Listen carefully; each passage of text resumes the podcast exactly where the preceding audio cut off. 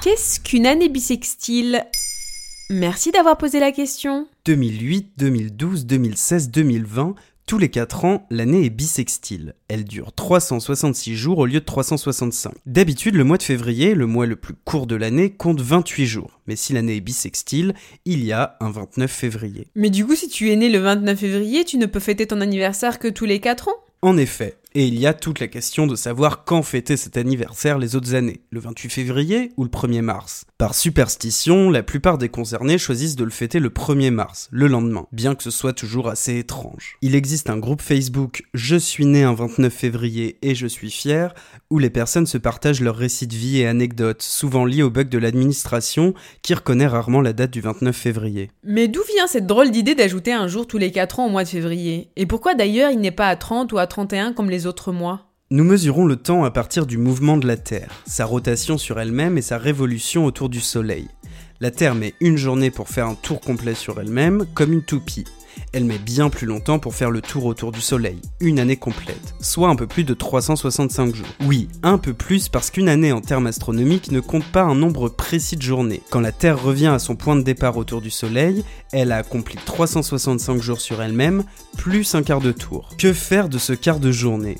On pourrait décaler le premier de l'an chaque année, mais on finirait par le fêter en plein été. Alors, on reste sur 365 jours. Et pour rattraper ce retard, tous les 4 ans, on rajoute une journée entière. Ça remet les compteurs à zéro. Mais en fait, ça date de quand ce réajustement de calendrier? L'origine de ce jour supplémentaire n'est pas nouvelle. C'est Jules César qui l'a ajouté dans son calendrier julien sur les conseils de l'astronome égyptien Socygène d'Alexandrie. Un sixième jour bis, bisextus pour les derniers latinistes. Pour célébrer ce nouveau calendrier, Jules César décide d'ajouter un jour au mois de juillet, son mois de naissance, nommé ainsi en son hommage. Un jour est donc prélevé en février, le dernier mois de l'année à cette époque. Mais quelques années plus tard, Auguste a lui aussi voulu son jour. Un jour de plus a été prélevé de février, pour être ajouté au mois d'août.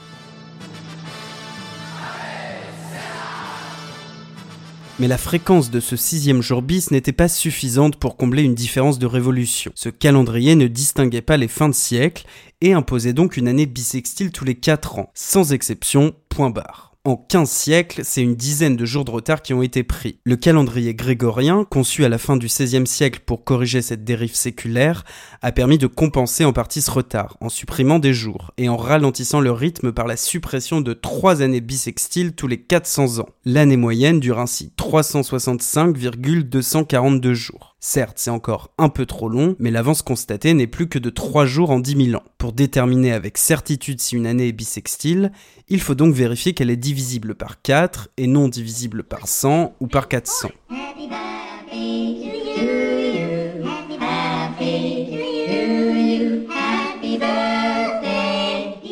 L'année 2020 est donc une année bisextile, et les concernés peuvent fêter leur anniversaire le bonjour cette année. Alors fêtons un joyeux anniversaire à l'acteur Gérard Darmon, connu pour ses rôles dans La Cité de la Peur ou Astérix Mission Cléopâtre, et aussi au chanteur Khaled, à qui l'on doit le célébrissime Aïcha. Voilà ce qu'est une année bisextile. Maintenant, vous savez. En moins de 3 minutes, nous répondons à votre question. Que voulez-vous savoir? Posez vos questions en commentaire sur les plateformes audio et sur le compte Twitter de Maintenant, vous savez.